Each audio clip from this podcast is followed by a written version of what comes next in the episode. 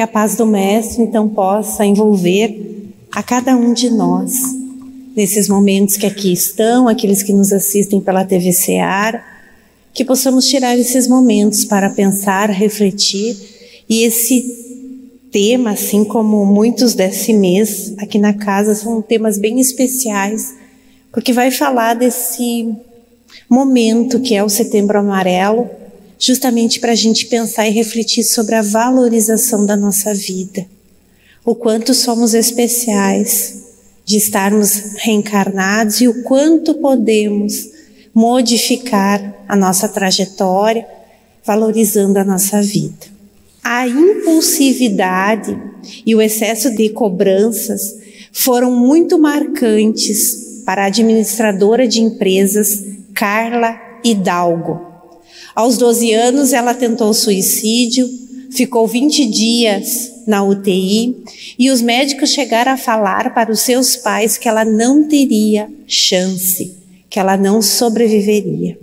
Foram seis meses que ela não conseguia andar. Diz ela que ela é uma sobrevivente de si.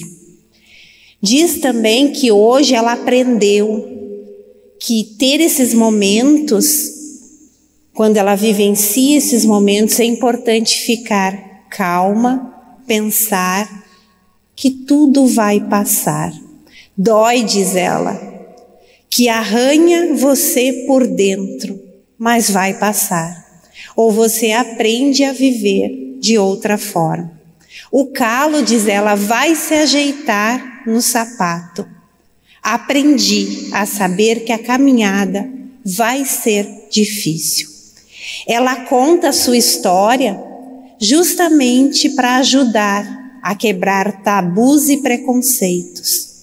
Diz ela também que quando as pessoas falam, outras se identificam e percebe que os seus problemas não são únicos. Se você está sofrendo, não invalide a sua dor pensando que os outros vivem dramas mais graves. Diz ela num programa que ela participa, Como Vai Você? Um programa do Centro de Valorização da Vida. O tempo é essencial para compreender tudo. Diz ela ainda que ela se sente à vontade de falar. Isso tem ajudado a ela, ajudado a outras pessoas. E ela vê que pode passar por esses momentos tristes, de dores, de sofrimento. Desde criança, Carla sempre foi muito fechada. Ela lembra que pensava que pedir ajuda era um sinal de fraqueza. Hoje, quando vejo que não estou bem, me questiono sempre o que posso fazer para melhorar. Sei que o caminho é pedir ajuda, verbalizar as coisas, tentar explicar o que acontece. Sozinho você acaba fugindo do que te coloca em confronto. O falar sobre os próprios sentimentos, sobre as dores, deve ser uma prática diária. Pensar assim, vamos tentar entender o que está acontecendo e por fim ela fala: Hoje eu já olho para mim de forma mais clara. Só de começar a falar já me ajudou muito. Essa história que baseia a nossa conversa na noite de hoje foi retirada do blog do site do CVV, que é o Centro de Valorização da Vida, que atende todo o nosso país de forma gratuita pelo telefone 188. Todos aqueles que se sentirem tristes, melancólicos, uma tristeza que não passa, que precisam falar com alguém e não tem com quem falar, ligue para esse número 188. São pessoas 24 horas que são treinadas para nos ouvir. Não faça nada antes de ligar e falar. E essa história da vida da Carla não é diferente da história de muitas pessoas. Passar por altos e baixos, se sentir em alguns momentos desmotivado, ao ponto de querer atentar contra a sua própria vida. Talvez seja a nossa história, de que muitos momentos pensamos em desistir. Só que nesse planeta não existe quem não tenha um problema, que não fique estressado, que não se preocupe com dificuldades, que não sofra com cobranças, com a busca de resolver os nossos problemas agora. E essas são apenas algumas das dificuldades que nós vivenciamos. E todos nós, de alguma forma, sofremos. Temos algum tipo de dificuldade de ordem física, talvez alguma doença, de ordem emocional, material, financeira. Todos nós temos dores. Todos passamos por momentos tristes, por altos e baixos, por melancolia. Mas quando percebemos que isso tudo é um minuto frente à eternidade, a gente começa a perceber que tudo é oportunidade oportunidade de entendimento e de aprendizado. Lembremos de Paulo, quando numa carta aos Romanos diz: Ai, tudo dai graças, porque esta é a vontade de Cristo Jesus para convosco. Num momento de desgraça, dificilmente vemos graça. Mas essa graça que a gente não vê é vista sobre o nosso olhar que tem uma perspectiva momentânea. E é bem diferente do olhar do Pai. O olhar de Deus tem uma perspectiva de eternidade. Sabe que aquele momento que a gente refuta como desgraça, dificuldade, de dor, na verdade, é graça abundante de Deus acontecendo em nossas vidas. Na maioria das vezes a gente não vê isso, né? A gente não entende assim. Mas é o momento da gente parar, como a Carla nos sugeriu, pensar, refletir, esperar.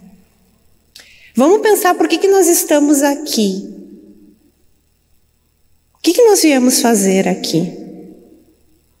Sofrer? Sentir dor? Nesse olhar momentâneo, sim, mas não é esse o olhar que nós vamos perceber tudo. Todos nós temos um objetivo, uma missão, conosco mesmo e com o outro que caminha conosco. Quando nós reencarnamos, nós viemos aqui com, a, com um objetivo muito especial. De tantos que pedem, suplicam para reencarnar, nós tivemos essa oportunidade. E qual o objetivo de estarmos aqui? Uma questão lá do livro dos Espíritos é perguntado. Kardec pergunta a espiritualidade e ele responde. A lei de Deus nos impõe a encarnação com o objetivo de nos fazer chegar à perfeição. Para uns é expiação, para outros é missão, mas para chegar à perfeição nós devemos sofrer todas as tribulações da existência corporal. Isso é a expiação. Expiar as consequências. Então a gente já começa a perceber que nem tudo é alegria. Que vamos ter provas, dificuldades e vamos espiar. Espiar o quê? Aquilo que trazemos de errado, de escolhas equivocadas de outras vidas. E os benfeitores ainda explicam na questão 133.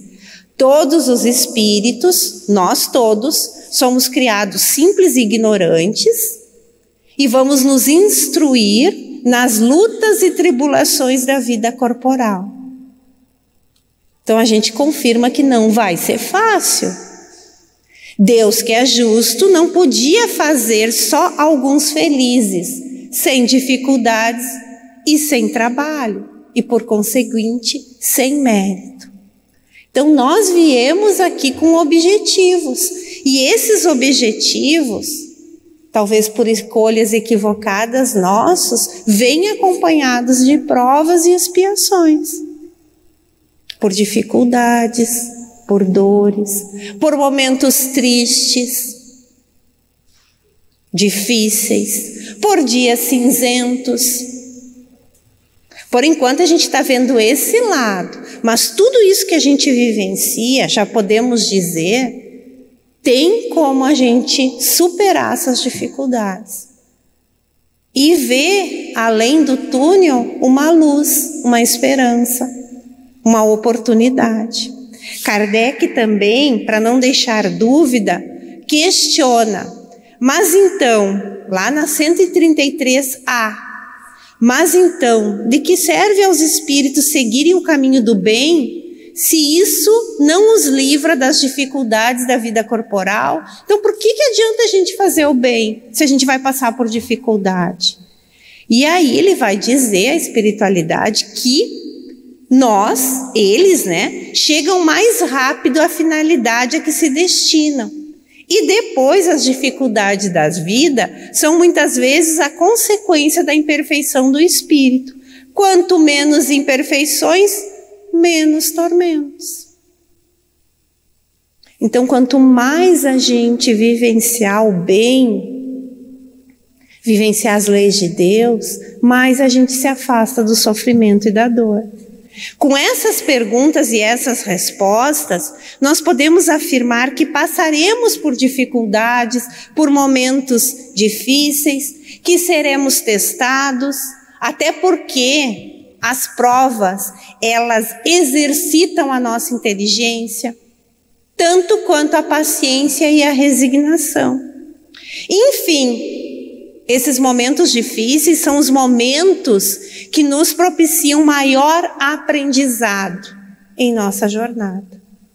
E a felicidade que todos nós almejamos somente será adquirida quando a gente enfrentar na vida essas provas e essas expiações e nos completarmos como espíritos imortais que somos, sabendo que a gente ameniza os males, as dificuldades que temos que passar pelos bem, pelo bem que fizermos. E aí, fazendo bem, a gente vai ser mais feliz daquilo que a gente pode ser feliz aqui na Terra. Não é uma felicidade plena, mas daquilo que a gente já pode ser feliz, a gente já começa a desfrutar quando a gente fazer o bem. E como consequência também, a gente ameniza as nossas provas.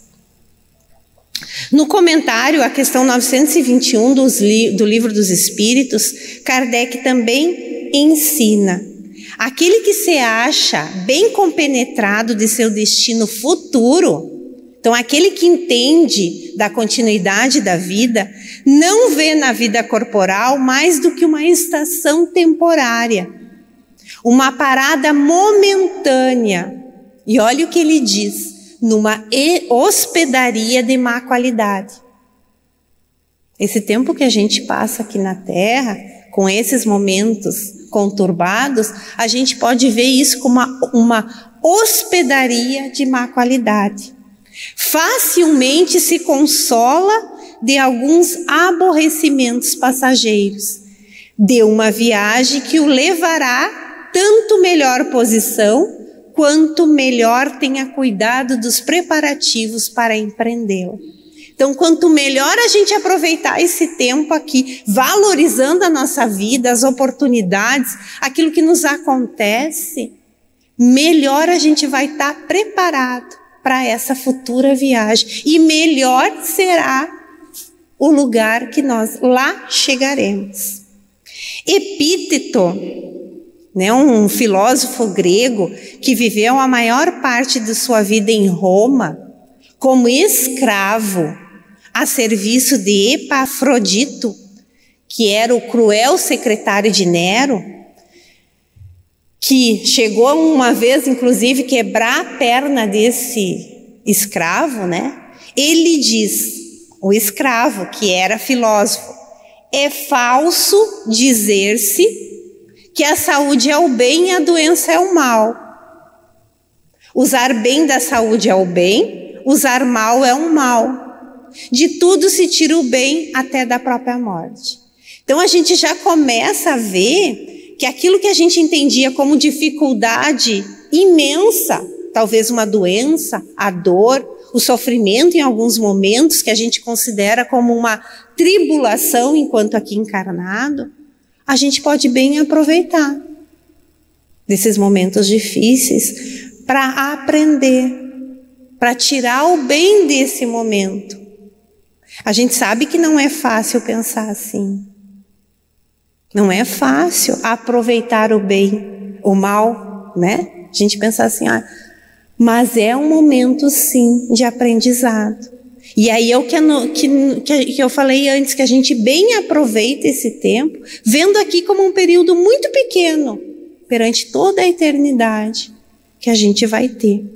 Michelangelo, famoso pintor, escritor, poeta e arquiteto italiano, falava que sua maneira de proceder perante a vida e perante os obstáculos baseava-se nos seguintes preceitos: concentra-te e faze como o escritor faz a obra que quer aformosear. Tira o supérfluo, aclara o obscuro, difunde a luz por tudo e não largues o cinzel. A gente pode fazer isso da nossa vida. Tirar aquilo que não está bom, refazer aquilo que nos chega de uma forma desagradável, se liberar daquilo tudo que nos deixa feio e aproveitar esses momentos difíceis para difundir a nossa luz. Nós podemos fazer isso. Leon Delis, no livro O Problema do Ser, do Destino e da Dor, nos diz que essas palavras que foram ditas pelo Michelangelo é uma máxima sublime, porque contém o princípio de todo o aperfeiçoamento íntimo. Nossa alma é a obra, é a nossa obra principal. E isso é maior que todas as manifestações da arte, da ciência e do gênio. Todas as dificuldades, todas as dificuldades que a gente passa, são correlativas ao esplendor da obra. Nós somos uma obra divina. Então, se nós temos essas situações desagradáveis, é porque nós estamos preparando, burilando, trabalhando nessa obra divina que é a nossa alma, o nosso interior. E diante da penosa tarefa da reforma interior, do combate incessante travado contra as paixões, com a matéria, quantas vezes o artista não desanima? Quantas vezes não abandona o cinzel? Então, nessa busca, nessa nesse trabalho interno, às vezes a gente desiste, acha que tudo é muito difícil. E daí é que Deus nos envia um auxílio à dor, às dificuldades, o sofrimento. E esse esses pontos, esse auxílio, ele trava dentro de nós uma batalha incessante. É ali, desobstrui os recessos, modela os contornos, elimina e destrói tudo aquilo que é ruim. E desse mármore, fazendo essa analogia com a obra de Michelangelo, esse mármore frio, informe, sem beleza, nas mãos de Deus pode criar uma obra-prima incomparável. Que somos a nossa alma em contato direto com o Pai, refletindo o que o Pai nos ensina, refletindo o Evangelho de Jesus. As palavras de Leon Denis vêm em acordo com o que o Cristo diz: Bem-aventurados os aflitos, o reino de Deus lhe pertence. Lacordaire, lá no capítulo 5 do Evangelho, né, que ele tem um, um item lá que ele fala sobre a dor, sobre as dificuldades, e ele vai dizer, vou pedir um, uma permissão de vocês para mim ler um pedacinho desse item lá do Evangelho, porque a gente começa a compreender essas situações, esses momentos difíceis de outra forma. Poucos, diz Lacordaire, sofrem bem, Poucos compreendem que as provas bem suportadas podem nos conduzir a Deus. O desânimo é uma falta. Deus vos recusa consolações desde que nos falta a coragem. E ele vai dizer que a prece é esse apoio para a nossa alma. Mas essa prece tem que ter uma base, que é a fé na bondade de Deus. Ele, diz Lacordaire, já muitas vezes vos disse que não coloca fardos pesados em ombros fracos. O fardo é proporcional às nossas forças e a nossa recompensa será proporcional à nossa resignação e à nossa coragem. Então, quando um algo que nos traz so, uh, sofrimento, contrariedade, chegar até nós que a gente lembre dessas palavras. E diz Lacordaire que quando a gente superar tudo isso, com força, com coragem, com fé, a gente vai poder dizer: Eu fui mais forte. Eu superei a mim mesmo nessa batalha íntima comigo mesmo. O Evangelho, o, o Evangelho segundo o Espiritismo, o capítulo 5, a gente já falou aqui, mas eu gosto sempre de falar que ele é o colo de Jesus.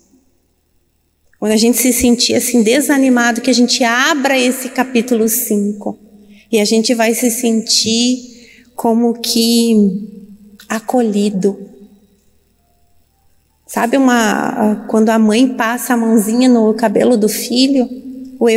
Esse capítulo 5 tem esse esse condão de nos perceber assim no colo de Jesus e ele passando a mão na nossa cabeça.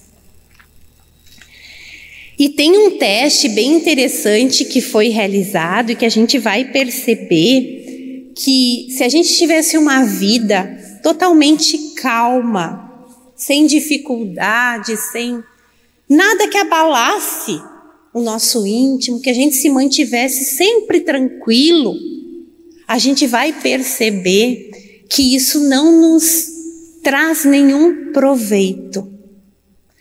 Foi colocado, foi pego duas esferas. E essas duas esferas deveriam percorrer dois caminhos. Eles começavam e terminavam no mesmo ponto. Um desses caminhos era um reto. Então a esfera começaria num ponto, percorreria um caminho reto e encerraria no outro ponto. E o outro caminho era um caminho com altos e baixos. E as duas esferas foi, foram largadas no mesmo instante. Qual das esferas vocês pensaram aí chegaria no outro ponto primeiro que a outra? Vocês imaginaram a cena, duas esferas sendo largadas, uma no caminho reto e a outra tinha que percorrer um caminho que oscilava. Qual das duas chegou primeiro, a que percorreu o caminho com altos e baixos. E aí a gente pode tirar isso para nossa vida. A vida, esta vida, como muitas outras vidas que a gente já viveu, com altos e baixos. O que, que são esses altos? As dificuldades, os momentos difíceis, as dores. Aí chega um momento assim, ó, que tem uma paz momentânea e a gente vem por uma outra situação, passa de novo por esse momento difícil.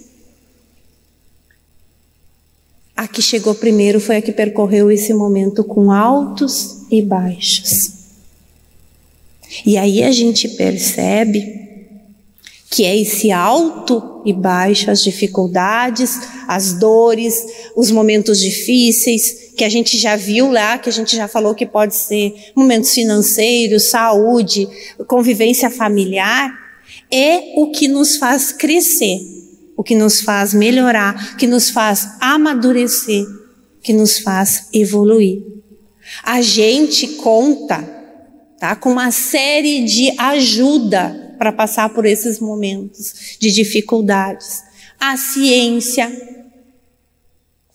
através da medicina, está aí para nos auxiliar nesses momentos que a gente se sente triste, melancólicos, que não conseguimos sair sozinhos e devemos sim procurar ajuda de um médico, de um terapeuta, de um psicólogo, do CVV, através do telefone 24 horas a casa espírita que vai nos ajudar na religiosidade, nesse contato com o alto. Carla, a personagem que a gente contou a história, personagem não, porque aquilo é um relato de uma vida, de uma vida uh, verdadeira, né? Uma pessoa que relatou ali para o CVV, que passou por esse estágio intenso de depressão, de depressão. Ela nos disse que é importante falar, então a gente deve sim procurar ajuda para falar. É, esse momento da gente vir na casa espírita, trabalhando a nossa espiritualidade. Tudo isso nos ajuda. Mas o primeiro ponto que a gente tem que ter bem forte em nós é nunca desistir. Nossa vida é valiosa demais para que a gente desista. Essa é a nossa mais importante encarnação. Não foi quando eu fui rainha, príncipe, uh, conde, condessa, não sei o que, o que mais. É essa agora a nossa mais importante encarnação. Porque a gente não pode mudar o nosso passado e nem anteciparmos a nossa encarnação futura. Mas hoje nós podemos conquistar valores e superar os desafios que nos é apresentado. Que a vida nos proporciona para que a gente aprenda. Não sei se aqui vocês já viram ou acompanharam ou quem tem criança talvez já deva ter vivenciado e visto o filme Procurando Nemo. É um, é um, é um desenho que tem um pouquinho, já tem um pouquinho de tempo.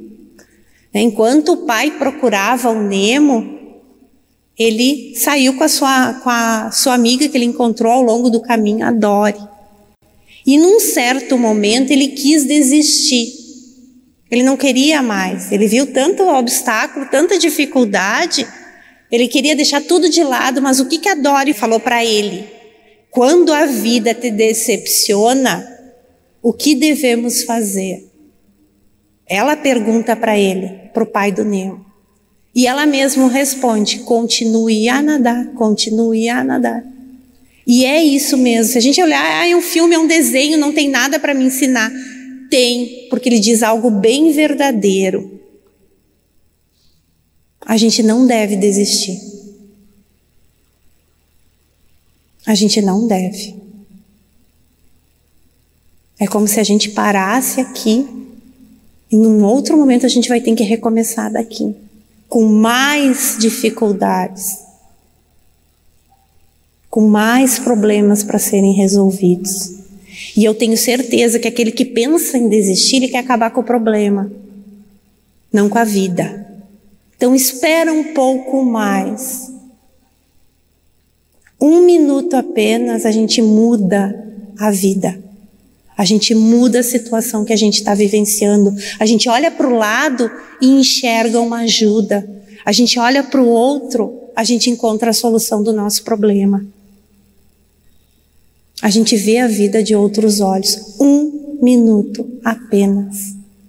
Pode haver uma mudança total naquilo que a gente vivencia e a vida passa a ter outros olhos com outras oportunidades.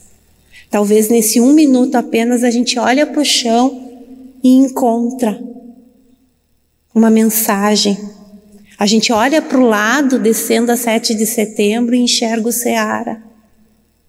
E a gente pode entrar aqui e encontrar ali na frente o boletim informativo do Ceará.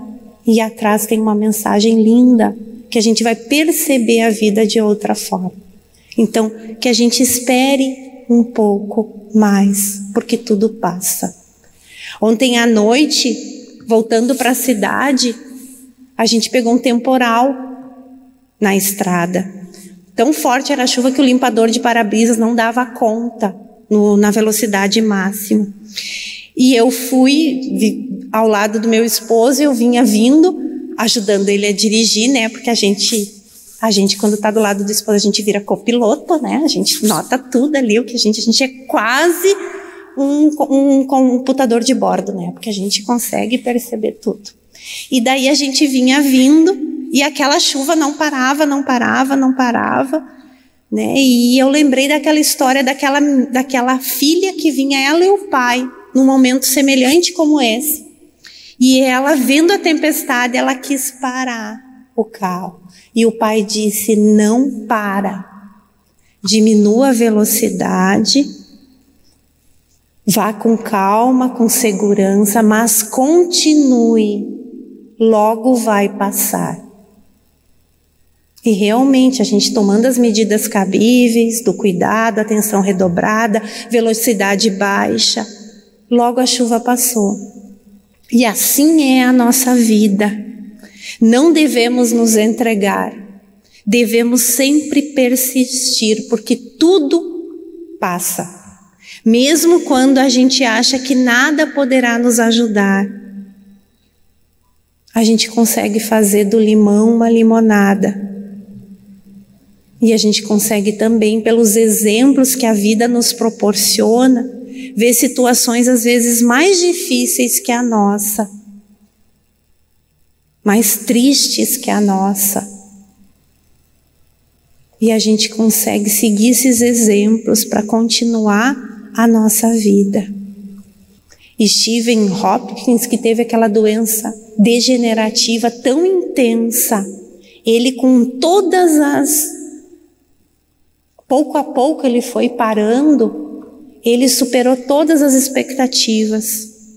Ele poderia viver pouco tempo, mas mesmo com as suas dificuldades, ele se tornou um estudioso, ele casou, ele teve filhos e as limitações dele foram intensas e ele foi dizendo que ele Graças a Deus ele tinha aquele tempo, os movimentos mais lentos que ele pôde aproveitar para pensar e refletir mais.